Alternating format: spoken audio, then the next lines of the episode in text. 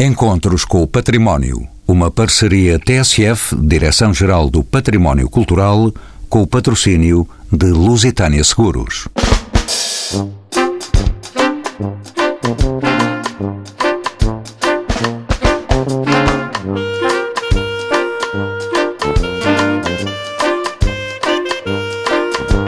Peniche vestiu-se finalmente de festa, a festa da resistência e da liberdade, em 27 de abril. As ruas regurgitavam de alegria, pejadas de cravos vermelhos.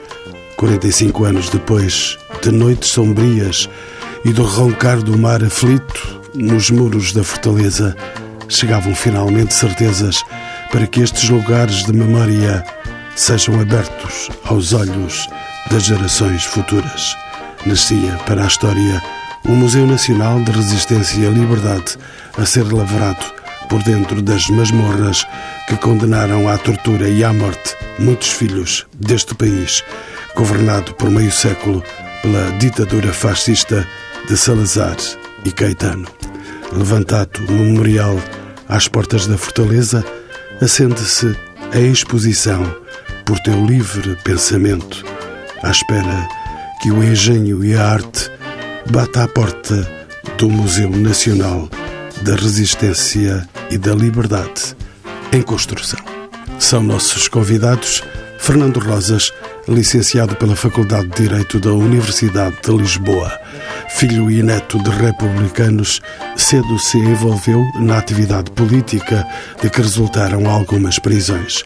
Em 1982, dedica-se ao jornalismo cultural no Diário de Notícias. Em 1986, faz mestrado em História dos séculos XIX e XX na Universidade Nova de Lisboa. Com doutoramento em 1990 em História Contemporânea, torna-se professor catedrático na Universidade Nova de Lisboa. É investigador da História do Estado Novo.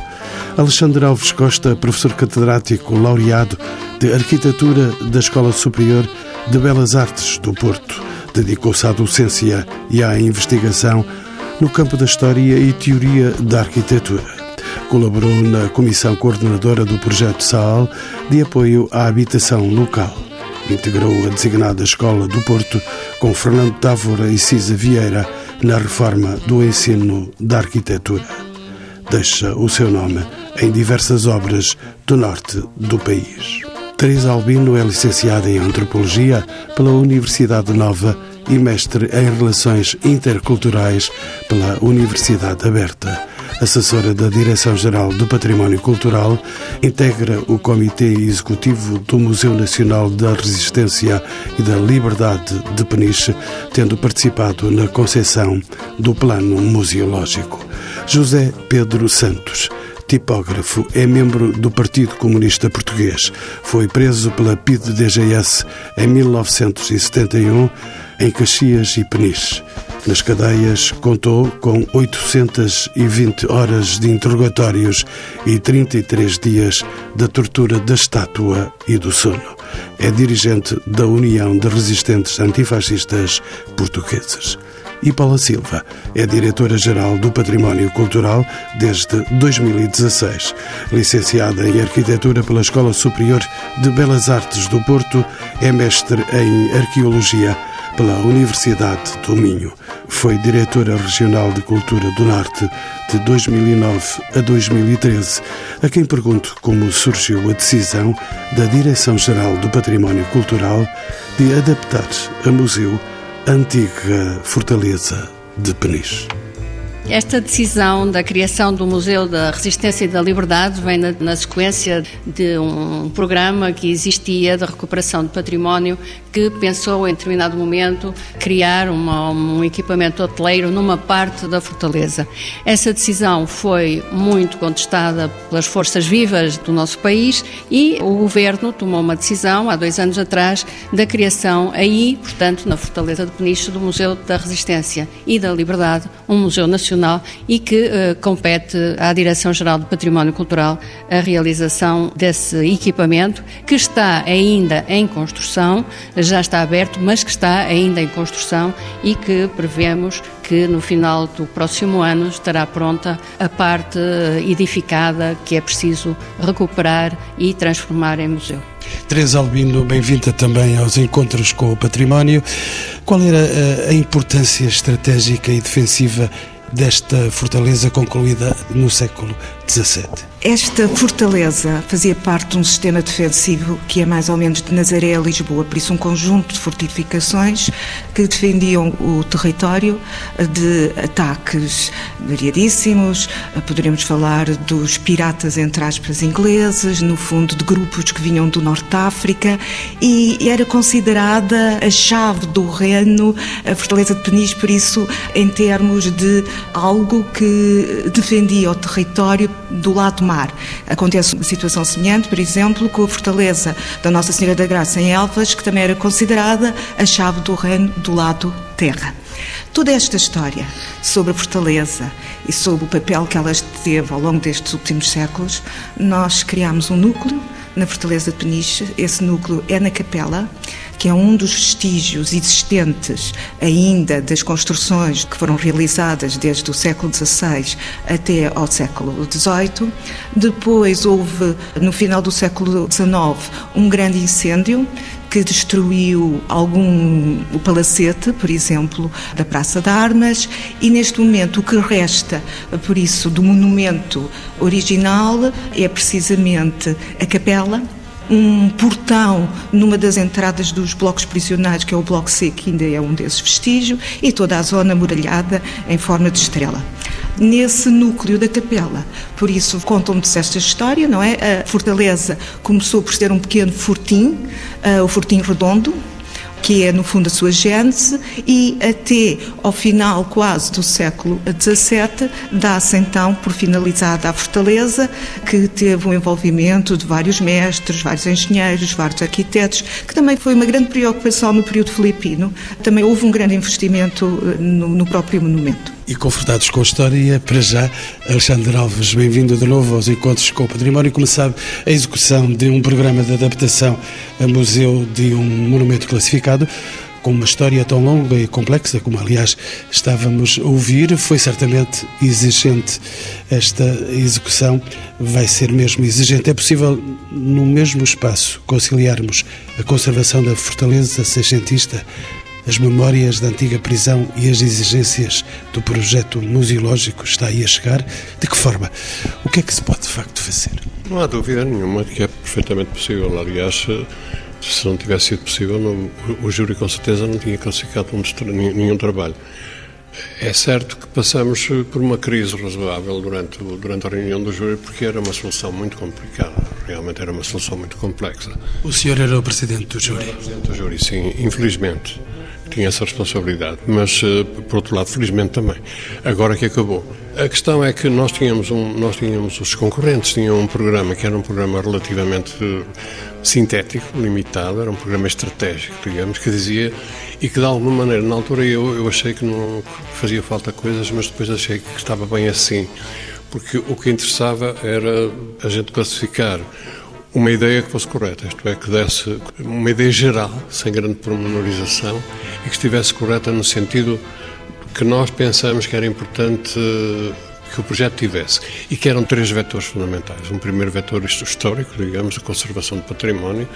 Um segundo vetor que é o centro de tudo, que é a questão prisional, a questão, da, a questão do forte, do peniche como prisão política, e a terceira era qualquer coisa que nos projetasse, digamos, que projetasse para o futuro, que fosse uma coisa que não fosse trágica, que fosse simpática e esperançosa. Acontece que, neste sentido, era muitíssimo importante que os percursos de visita deste momento, portanto, era muito importante que estes três vetores fossem bastante independentes, isto é, que tivessem um sistema de mobilidade interno que permitisse não sobrepor temáticas que, que são insobreponíveis, como deve calcular. Bem-vindo, Fernando Roças, bem-vindo aos eh, encontros com o património, aqui com duas tarefas, a de historiador e de prisioneiro da ditadura. Da prisão criada em 1934, era conhecida, eh, Fernando Rosas, por administrar um regime particularmente severo. Alves Costa estava agora a dizer justamente isso. E a sua duração prolongou-se até ao fim da ditadura. Que razões presidiram, então, à sua criação? E porquê Peniche? Bom, uh, Peniche já tinha servido de prisão em ocasiões uh, anteriores da história de Portugal, nomeadamente nas lutas liberais e ela é reutilizada como prisão a partir da ditadura militar, logo a partir de 1926. Mas num período que vai de 26, 27 até 34, é uma prisão do exército onde se misturava uh, o encarceramento com as pessoas que eram deslocadas para Peniche como local obrigatório de permanência como punição, não é? E portanto até há situações um bocadinho ambíguas, que é pessoas que são obrigadas a estar em Peniche e a apresentar-se, mas não estão bem encarceradas e outras estão encarceradas. A prisão torna-se prisão entregue à PID a partir de 1934. A PVDE, a Polícia de Vigilância e Defesa do Estado, passa a ser, a partir de 1934, prisão privativa da Polícia de Vigilância e Defesa do Estado. E, sobretudo, a partir das obras que no início dos anos 50 eh, o Ministério da Justiça vai fazer, ela a seguir à guerra é entregue ao Ministério da Justiça, ainda que a PID continue absolutamente a mandar na cadeia, mas fazem obras de grande segurança e transforma-se naquilo que é o perfil que vai ter até ao fim do regime, que é cadeia de alta segurança para presos políticos perigosos e a cumprir eh, pena, sobretudo penas prolongadas. E, portanto, torna-se uma cadeia que associa às obras de segurança que dão a configuração que ela tem atualmente, com um regime particularmente brutal, humilhante e violento de prisão. Ou seja, tal como no, no Terrafal era o campo da morte lenta e as pessoas iam para lá para morrer, não é? Quer dizer, para serem deixadas morrer, e morreram 30 e tal presos políticos no Terrafal. Na cadeia de Peniche para lá para cumprir penas que teoricamente podiam não ter fim porque, como sabe, a Polícia Política tinha a faculdade de eh, propor medidas de segurança e internamento por períodos renováveis de três anos e, portanto, há presos que entraram para lá com penas de cinco anos e tiveram dez e onze, enfim. O Álvaro Cunhal eh, foi condenado a cinco anos no Tribunal Plenário e só saiu de lá ao fim de dez anos e porque fugiu, não é? E outros eh, eh nesse sentido. Ou seja, se no Tarrafal o meu amigo tinha uma situação em que havia presos que nem sequer tinham pena, nem sequer eram julgados, ou tinham pena e continuavam a cumprir, a polícia, a seguir à guerra, viu-se obrigada a inventar um novo método de encarceramento perpétuo, que era o sistema das medidas de segurança, que eram arbitrariamente renovadas por iniciativa da polícia política, que podiam permitir a um preso estar lá eternamente e num regime que era particularmente, particularmente eh, severo. Professor Alves Costa, o arquiteto portuense a quem pergunto se a adaptação de um edifício com o valor patrimonial desta fortaleza, que conta com a carga política e simbólica que acarreta uma tarefa complexa, que critérios presidiram à escolha do projeto vencedor, de que, como já dissemos, o senhor foi o presidente de júri? Os critérios que o júri, que o júri assumiu foram, essencialmente, considerarmos que, apesar de do grande centro da questão e do, e do, problema que queríamos levantar ser a prisão política, porque era esse que era o mais, o mais forte, o mais emotivo, pelo menos nesse sentido, que a nossa posição foi uma posição de defender que houvesse valências claras e que essas valências fossem tratadas com coerência do, ponto de vista formal, do ponto de vista morfológico, do ponto de vista construtivo, etc. Portanto, quando se trata da recuperação do património, utiliza-se um critério, quando se trata da recuperação do, do, de uns pavilhões prisionais, provavelmente pode-se utilizar outro, e quando se trata de fazer uma, uma exposição para as escolas perceberem o que era o fascismo, etc., trata-se ainda de outra coisa. Portanto, era esta não sobreposição de valências que nos fez, a independência destas valências, que nos fez eh, dar o prémio a este, a este concorrente. E, aliás, devo dizer-lhe que ficamos contentes com isso, não só porque nos parece que a solução é uma solução que corresponde bem, como, por outro lado, abrimos alguma perspectiva a arquitetos que não são os arquitetos da ribalta, aqueles que são sempre os costumeiros em relação a todos estes projetos.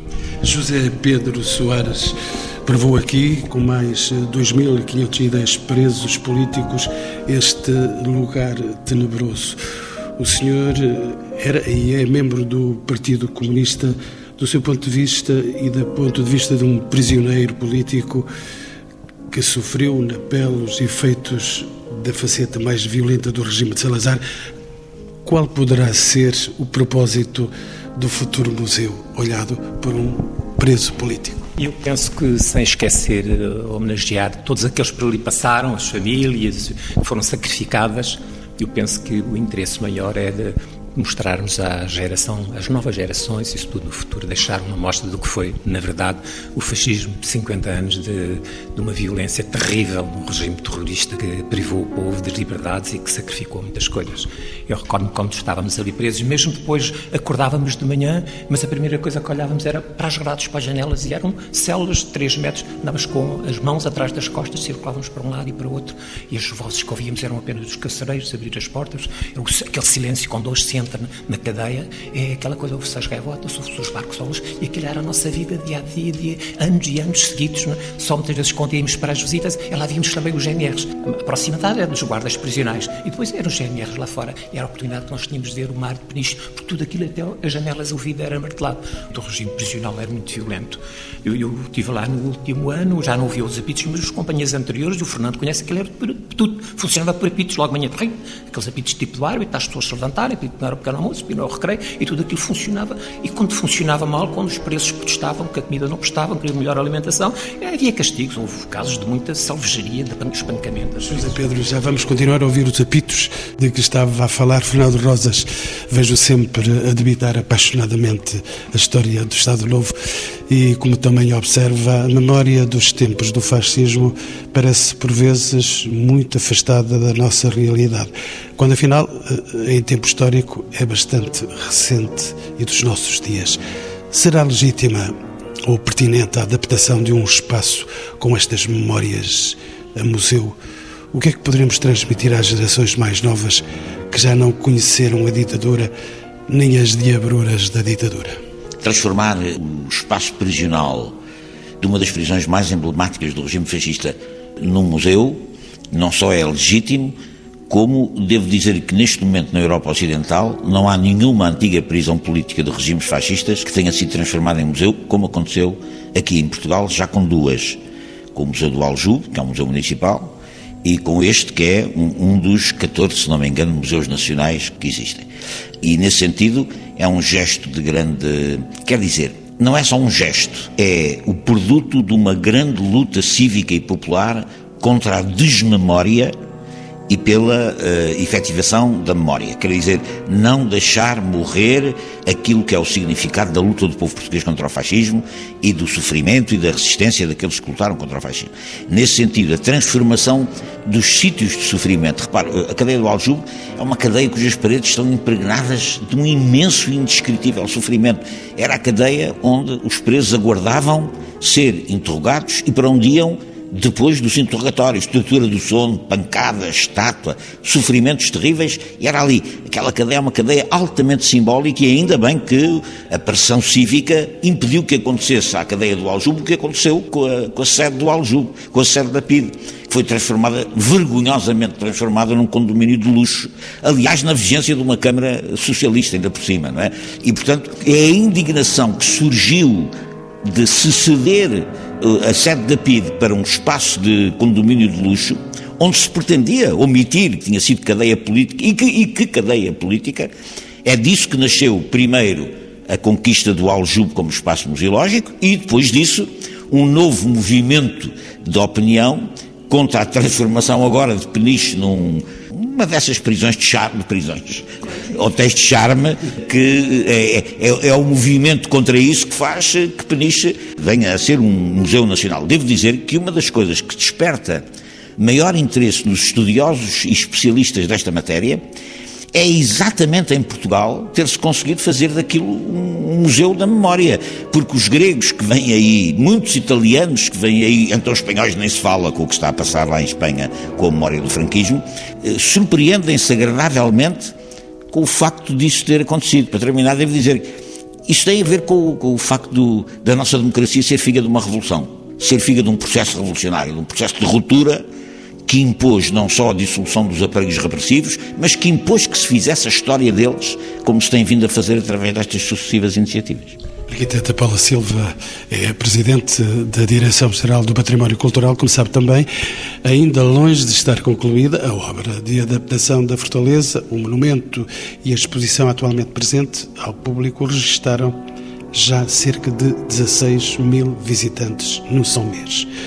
Podemos assim eh, depreender que é grande a curiosidade em relação ao futuro museu. A que é que se deve uma afluência tão numerosa? Eh, será sinal de que a publicidade tem sido eficaz?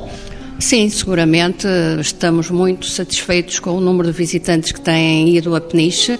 A exposição por teu livre pensamento, que está presente neste momento na, na Fortaleza, não nos espaços propriamente ditos da cadeia, porque a Fortaleza é muito grande e tem espaços que nos permitem ter outras valências. Essa exposição tem sido muitíssimo visitada e muitíssimo bem considerada pelas pessoas que a visitam. Temos tido visitantes nacionais, temos tido visitantes estrangeiros, num número significativo, como refere, e que eh, nos levam a crer que seguramente esse número de visitantes vai continuar e até aumentar. E, portanto, também gostava de deixar aqui eh, dito que, apesar de a obra ainda continuar e de termos mais uma empreitada muito importante a ser feita da musealização dos próprios edifícios da cadeia, vamos ter a fortaleza aberta para quem a queira visitar, incluindo com visitas guiadas. Já temos equipa formada que já está a trabalhar mesmo dentro da fortaleza. Antropóloga Teresa Albino, volto a si. A exposição de que estava a falar a arquiteta Paula Silva a exposição Por Teu Livre Pensamento, em que colaborou para a sua estrutura, presente na Fortaleza de Peniche, eh, abre um pouco a porta ao que será o futuro Museu de Resistência e Liberdade. De que é que trata, de facto, esta exposição? O que é que poderemos conhecer acerca da história deste monumento e da forma como se organiza o espaço museológico? Esta foi também uma das suas tarefas até agora e já está concluída. O projeto museológico, a responsabilidade é de uma equipa com pessoas de várias áreas disciplinares e que inclui, igualmente, antigos presos políticos. Alguns deles, em simultâneo, investigadores, como é o caso do professor Fernando Rosas. Estamos a falar de património muito sensível e esta exposição é o resultado de um conjunto de informação que já temos em mãos. Significa dar um valor patrimonial, no fundo, a memórias memórias muitas vezes difíceis de transmitir, e com todo este conteúdo já existente, que englobamos também algumas peças e documentos que estavam uh, com a Câmara Municipal de Peniche, havia um pequeno núcleo chamado Núcleo da Resistência dentro da Fortaleza, que ao longo dos tempos foi recebendo essa documentação. Algumas das peças precisam de algum estudo, não são só coisas relacionadas com a prisão de Peniche. Temos, por exemplo, sebentas relacionadas com ações de formação dos presos, eh, os mais eruditos aos mais eh, rurais, que lhes passariam, havia umas aulas. Por exemplo, temos sebentas do Tarrafal, do Aljube, temos um pequeno documento, uma pequena mensagem com uma escrita minúscula certamente um relatório que foi passado para o exterior e que corresponde ao Tarrafal, por isso estamos a construir um Museu Nacional. Por isso, nesta exposição, por teu livre pensamento, que pretendemos que fosse também uma homenagem aos presos políticos que ali estiveram e que a memória do lugar é algo que destacamos nesta exposição, através dos objetos e dos documentos que possuímos, mas também é uma exposição que já reflete o guião de conteúdos e pretendemos ali construir um Museu Nacional e, por isso mesmo, falar de outras prisões e do sistema prisional em geral. A exposição está constituída eh, em redor de três temas. Por isso, a ditadura militar e o Estado Novo, a resistência e, por fim, o 25 de Abril e a libertação dos presos de Peniche. Por isso, é um pequeno ensaio, é uma mostra dos conteúdos que vão estar, pelo que estamos a prever e de acordo com o projeto de arquitetura, nos blocos prisionais, no bloco C, no bloco A e no bloco B. Por isso, o cotidiano da prisão, o cotidiano das outras prisões, que é isso que as pessoas também muito procuram.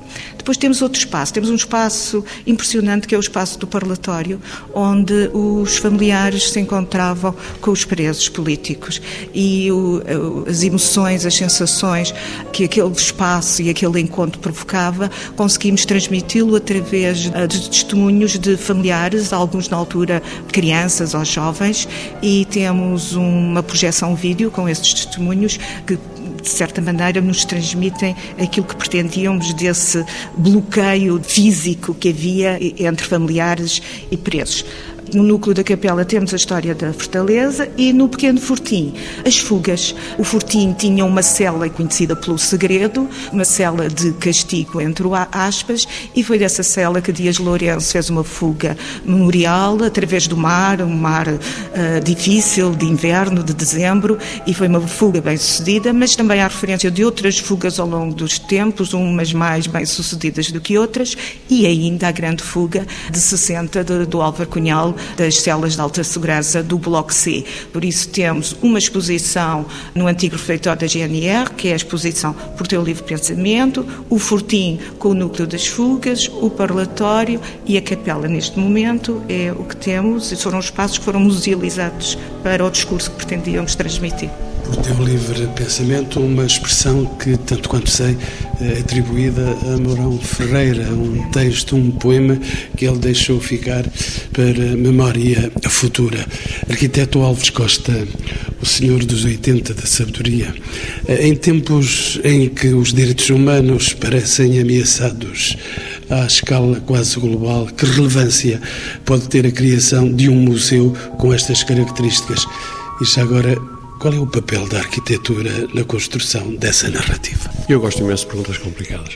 De facto, acontece que a relevância do museu pareceu-me que ficou muito clara com a resposta do, do, do Fernando Rosas e de, das diversas respostas que foram dadas. Não vou dizer melhor do que eles disseram, nunca estive preso em Peniche e, portanto, não tenho, não tenho o mesmo tipo de experiência. Já fui lá testemunha de um casamento e entrei lá para isso, que foi uma experiência bastante interessante para mim, diga-se passagem. E quanto ao papel da arquitetura, o papel da arquitetura é mesmo esse, quer dizer, o papel da arquitetura é, na medida do possível, dar respostas cada vez mais claras e mais eficientes e mais evidentes do ponto de vista da mensagem que o cliente quer transmitir. Portanto, o arquiteto interpreta um programa, reelabora o programa normalmente em função da, das pré-existências, daquilo que existe e que é possível, porque os clientes são muito, muitas vezes muito demasiadamente ambiciosos. É sempre uma transformação que existe em Peniche, por mais que a gente tente, e não estamos a tentar apenas salvaguardar, não, é, não, não se trata disso. Trata-se mesmo de transformar aquilo numa, num, objeto, num objeto museológico com maior importância do ponto de vista da comunicação de um, de um facto tremendo da nossa história. E esse facto tremendo na nossa história vai interessar imenso a todos os estrangeiros com o avanço da extrema-direita que existe neste momento na, na Europa, e não só na Europa, na, na América, etc, etc. Transforma este museu num museu de uma importância internacional muitíssimo, muitíssimo grande. É um elemento de resistência global não a é Paula Silva estava a pedir uma palavra? Só estava a lembrar-me, por esta referência do arquiteto Alexandre Alves Costa, que os jornalistas estrangeiros que nos entrevistavam, nomeadamente os espanhóis, nos perguntavam porque é que em Espanha não haverá também um museu sobre o, o tempo do, do franquismo. E, de facto, essa importância do museu eu acho que vai ser refletida a nível internacional e esta questão dos visitantes já, já reflete também isso. O edifício em si, ele por si já é um museu. É um edifício absolutamente notável e que está muitíssimo bem conservado. Ora bem, não é bem conservado pelo exterior, porque essas obras tivemos nós a fazê-las agora e está, está bem, porque o botão estava muito estragado, mas uh, as celas, tudo aquilo está como estava há 50 anos atrás, quando os presos foram libertos. E isso também nos dá uma grande, uma grande oportunidade de não ter que inventar muito porque o, o, museu está lá. E a outra grande vantagem também, e que eu não posso deixar de dizer, é que Nesta discussão, temos aqui duas pessoas que estiveram lá presas e, portanto, a capacidade de poder transmitir aquilo que queremos transmitir num Museu Nacional sobre a resistência, mas também sobre a liberdade, o que é a liberdade, que é a perda da liberdade, ou o que foi a perda da liberdade, essa oportunidade é uma oportunidade que não se pode perder e este momento é um momento muito importante, de facto, para fazer o museu. José Pedro Soares foi um dos presos e quer também intervir agora neste momento. Isto que a doutora Paula acabou de dizer é verdade. Nós falamos muito daquilo que vamos construir do ponto de vista museológico, mas a parte já que existe, o edificado, que eram as antigas celas, as salas, os recreios, os sítios onde estavam os presos, onde circulavam os guardas, tudo isso é uma parte de grande observação para as crianças, que onde é que tiveram, que sons é que ouviam, como é que era a vida, como é que era a alimentação. Essa parte de conhecimento que era o regime prisional do fascismo e estando ali, podemos saber o que é que se passava também noutras cadeias, mas há um elemento aqui que não não veio ainda, que é uma coisa muito importante, é quem entra hoje no, na Fortaleza encontra um memorial aos presos que é uma peça edificada que chama logo muita atenção. É muito concreto, li um a um todos os nomes. É, é, não foi uma fábula, não é uma história que se contou. Verdadeiramente tiveram ali aqueles milhares de pessoas. 2.510 nomes. 2.510 nomes. Alguns uns meses, outros uns anos, outros, como diz o Fernando Rosas, terminavam a pena e depois continuavam com as chamadas medidas de segurança. E como falámos aqui do parlatório, como falámos, saber as crianças, as mães que iam lá aos fins de semana, como é que era isso tudo feito. É um povo todo que sofreu com as cadeias do fascismo. Eram os preços que lá estavam, mas era eram os, os, companheiros de trabalho, eram os familiares, os pais, os irmãos, tudo isso era. E depois a solidariedade entre que se desenvolvia entre os democratas para ajudarem as famílias. De facto, a cadeia de Peniche é um símbolo maior da luta da resistência antifascista e é uma coisa que vimos nestes dias de inauguração. Os milhares de pessoas que ali foram, as visitantes que diz a doutora Paula, não tem dúvida, porque é um elemento fundamental, educativo da democracia e muito importante, sobretudo para os jovens, sabendo nós as lacunas que existem nos programas de história, na informação até, que temos hoje na nossa comunicação social social, estes elementos que referiu Fernando Rosas, acho que são extremamente importantes para, para a vida e para a saúde e para o conteúdo da nossa democracia. Fernando Rosas vai continuar a, a referir mais elementos, deixe-me saber, e ao mesmo tempo não estaremos nós a evocar memórias demasiado dolorosas, sobretudo quando muitos dos sobreviventes desses tempos ainda estão vivos. Não sendo muitos, contudo, são pelo menos 50 quantos os que podemos registar nós não estamos a abusar eh, do sofrimento que os outros tiveram? Não, esse, esse sofrimento foi para trazer a liberdade, não é? Esse sofrimento foi para derrubar o fascismo, para acabar com o sofrimento. Quer dizer, foi um sofrimento que acabou com o sofrimento. Nesse sentido, para que isto nunca mais se torne a repetir, sobretudo numa Europa, como disse ali o Alexandre, onde a extrema-direita está aí a, em montante, é absolutamente imprescindível convocar essa, essa memória fazê-la presente, quer dizer, Peniche, o Aljube, aquilo que vai ser o futuro Museu do Porto, espero bem também. Estamos na luta por abrir o Museu, a antiga sede da PID no Porto. Isso não é um suspiro de nostalgia a olhar para o passado, ai, o que nós sofremos, não. É uma luta do presente e do futuro. Nós não só não queremos que essa pouca vergonha, essa desgraça, essa opressão se repita, como estamos, a, a, através da convocação da memória, a construir a democracia, a consolidar e a construir a democracia e a erguer uma barreira da memória contra essa, essa onda negra que, que na Europa parece querer uh, borbulhar. E também, mais uma vez, digo, não é por acaso que aqui em Portugal esse perigo é diferente do que se passa na Europa. E isso tem a ver com o nosso passado recente, com o nosso presente e com esta luta pela memória. Tenho a veleidade de pensar que a luta com sucesso que teremos travado pela memória tem a ver com o facto também de certas ideias terem menos passagem em Portugal que noutros pontos da Europa. Permita-me só dizer o seguinte: o que está a passar em Espanha é uma vergonha quer dizer, o Supremo Tribunal da Justiça Espanhol acaba de dar razão à família do Franco e suspender novamente a transladação do corpo do Franco do Vale dos Caídos, ainda por cima para uma catedral. Quer dizer, nem isso eles, eles, eles permitem que se faça. Contra a vontade do Parlamento, que votou a transladação e o fim do símbolo dos caídos. Porque o franquismo tinha uma memória também, que era o Vale dos Caídos, era a memória da derrota dos republicanos, a memória da vitória e da opressão dos republicanos. Em Espanha, nós devemos aprender imenso com a situação espanhola, porque há um grande movimento cívico de restauração da memória esquecida dos vencidos, que tem tudo a ver com a democracia espanhola, tudo a ver com a democracia espanhola, e nós temos que aprender com isso também, e se possível ajudá-los. Nós, ao fazer peniche, estamos a ajudar também a memória da democracia espanhola. O nome da solidariedade aqui nos encontros com o património, arquiteta Paula Silva, estamos já a caminhar para o final do programa, sabendo que muitos dos habitantes de Peniche tiveram um papel ativo na defesa das condições de vida dos prisioneiros, pagando por isso preço muito elevado pela oposição ao regime e pelo apoio manifestado aos reclusos, que papel terá este museu a nível local e qual será o impacto na comunidade, também a nível turístico e económico, para o bem e para o mal? Paula Silva, este museu não é inocente.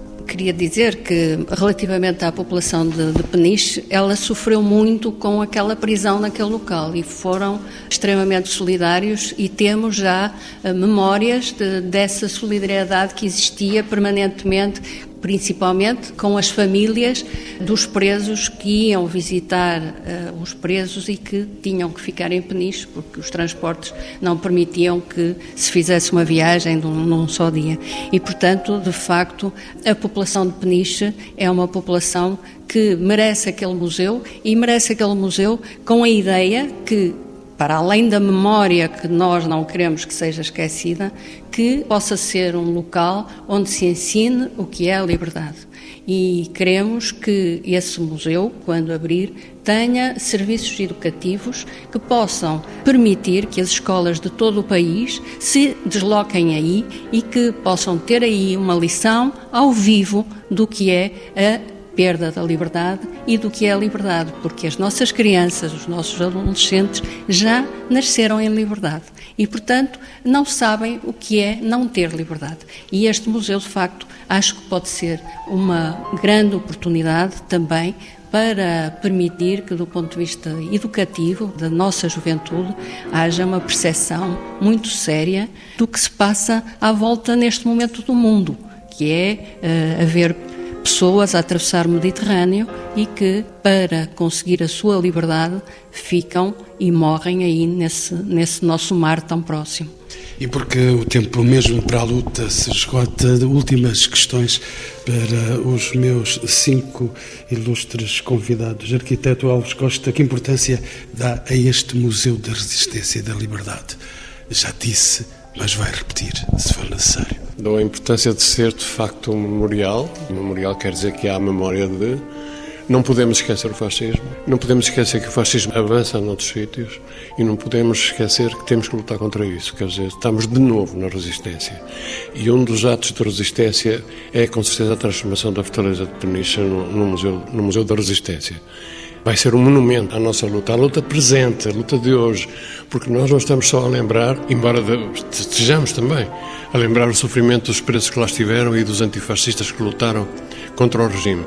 Nós estamos neste momento numa luta que é de hoje mesmo, é contemporânea. É contra isso que eu também estou envolvido. Antropóloga hum, Teresa Albino, e que tem as mãos próximas da exposição, de que esteve também a falar-nos, esta exposição é a porta aberta da memória. Esta exposição é a porta aberta da memória, mas também é a porta aberta da construção do futuro.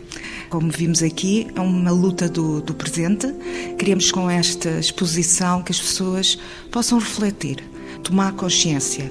Por isso, certamente, tanto a exposição como o Museu Futuro não terão só conteúdos do passado, terão conteúdos do presente, dos combates e das lutas, como a arquiteta Paula Silva referiu, do Mediterrâneo, que se tornou um cemitério, como todos sabemos, e também do futuro. Saber que afinal a liberdade não está totalmente garantida. É uma luta diária e também estamos a falar de um museu que fala de pessoas, de solidariedade entre presos políticos, entre a população e os presos. E isso também nos leva a olhar uns para os outros e tentar perceber o que é que nós diariamente ou na nossa vida e no nosso cotidiano também podemos contribuir e fazer por todos. É? José Pedro Soares eh, ainda sente certamente os horrores que viveu eh, neste lugar, um lugar a não destruir. Sim, penso que a função pedagógica do, do museu, já aqui referida, creio que é da melhor relevância, porque os presos, grande maioria, já faleceram, estão umas dezenas deles vivos e não estão à espera de memória, quer dizer, estão à espera que, enfim, que sejam respeitados como os outros cidadãos, o que nós queremos todos, os antifascistas, e o que amamos, os que amamos a liberdade e a, e a democracia, é que estes, estes exemplos de que foram do Museu de Peniche, como o Museu de Aljuf, do Museu do Porto, como já disse o, o Fernando Rosa, sejam elementos que na posteridade possam junto, sobretudo, dos mais jovens, dizer o que foi aqueles tempos, o que são e que as coisas não caíram do céu. Eh, resultaram da luta, a liberdade, as conquistas de direitos e elas são, estão sempre permanentemente ameaçadas enquanto mantivermos estes, esta, esta globalização que temos. Nós vemos no nosso país e em outros países como é que os, os, conflitos se dão, as guerras não pararam, continuam e de facto isto é um elemento muito importante. A juventude hoje tem, temas novos como a defesa do planeta, a defesa da democracia, da igualdade, mas o Museu da Resistência e da Liberdade em Peniche tem uma mensagem muito forte para todos eles. Os exemplos de coragem e de vida de todas aquelas pessoas que lutaram foi é muito importante para essa memória futura. Quando tu pesa ao historiador e ao preso político Fernando Rosas, quando olha a trama da história deste lugar? Tudo o que respeita ao sistema repressivo do anterior regime é uma coisa muito pesada, muito pesada para quem sofreu e também para o historiador. Agora, eu queria dizer o seguinte: o historiador toma uma posição aqui diferente do antigo preso, não é? O antigo preso é um cidadão que luta pela memória. O historiador é alguém que, sem prejuízo da experiência de vida que teve, nomeadamente naquelas cadeias, tem que olhar para estes fenómenos com a, ah, a distância inerente à, à profissão. Não há uma história neutra, não há uma história, isso não existe. A história é sempre fruto daquilo que nós carregamos como seres sociais, mas a história tem uma metodologia própria e eh, a distância, eh, a tentativa de, de nos separarmos da nossa da nossa personalidade de viventes naquele espaço é fundamental para se fazer uma, uma, uma abordagem histórica rigorosa. E é esse método que nós seguimos no museu. Ou seja, o museu é um museu que tem um discurso histórico, um discurso histórico que naturalmente não é neutro no sentido que não é indiferente a existência de um regime fascista e da luta que houve contra ele, mas uma abordagem de grande rigor do ponto de vista dos documentos, do ponto de vista da análise crítica da documentação, etc. Trata-se de um trabalho feito com enorme rigor e pluralismo histórico nas, nas abordagens. Arquiteta Paula Silva, para fecharmos esta nossa já quase longa conversa, este museu deve a sua existência à estratégia da Direção-Geral do Património Cultural que dirige a Paula Silva. Foi um investimento para a história da cultura e memória de resistência e liberdade em Portugal? Sim, é, é um investimento e está a ser um investimento e queremos que seja um investimento que tenha muitos frutos e muito sucesso. Eu gostava de, neste final, agradecer. Uh, sinceramente a toda a equipa da Direção-Geral do Património Cultural que tem estado a construir este museu, porque é um museu construído da raiz e é uma situação bastante diferente, até porque é um museu que não tinha espólio e que está a construir também o seu espólio. Esse agradecimento é um agradecimento muito sincero, também ao arquiteto João Barros Matos, que está a fazer o projeto, à Comissão de Acompanhamento, que teve um conjunto de universidades, de investigadores, de presos, um conjunto enorme de pessoas que está a ajudar a construir também os conteúdos. E, finalmente, a Câmara Municipal, que tem sido excelente também no apoio que nos tem dado, e, finalmente, um apelo a todas as pessoas deste país que nos possam ajudar com contributos, com memórias, com cartas, com elementos que tenham, que nos possam ajudar a construir e a criar o espólio, aquilo que este museu vai ter para depois ser mais estudado e mais investigado. Esse apelo é um apelo que pode passar pelos contributos por um novo site que construímos do Museu da Resistência e da Liberdade em Peniche. Se procurarem isso na internet, ele aparece e tem um local onde as pessoas podem dar os seus contributos e também acompanhar as obras que estamos a fazer para a construção do próprio museu. para sanar.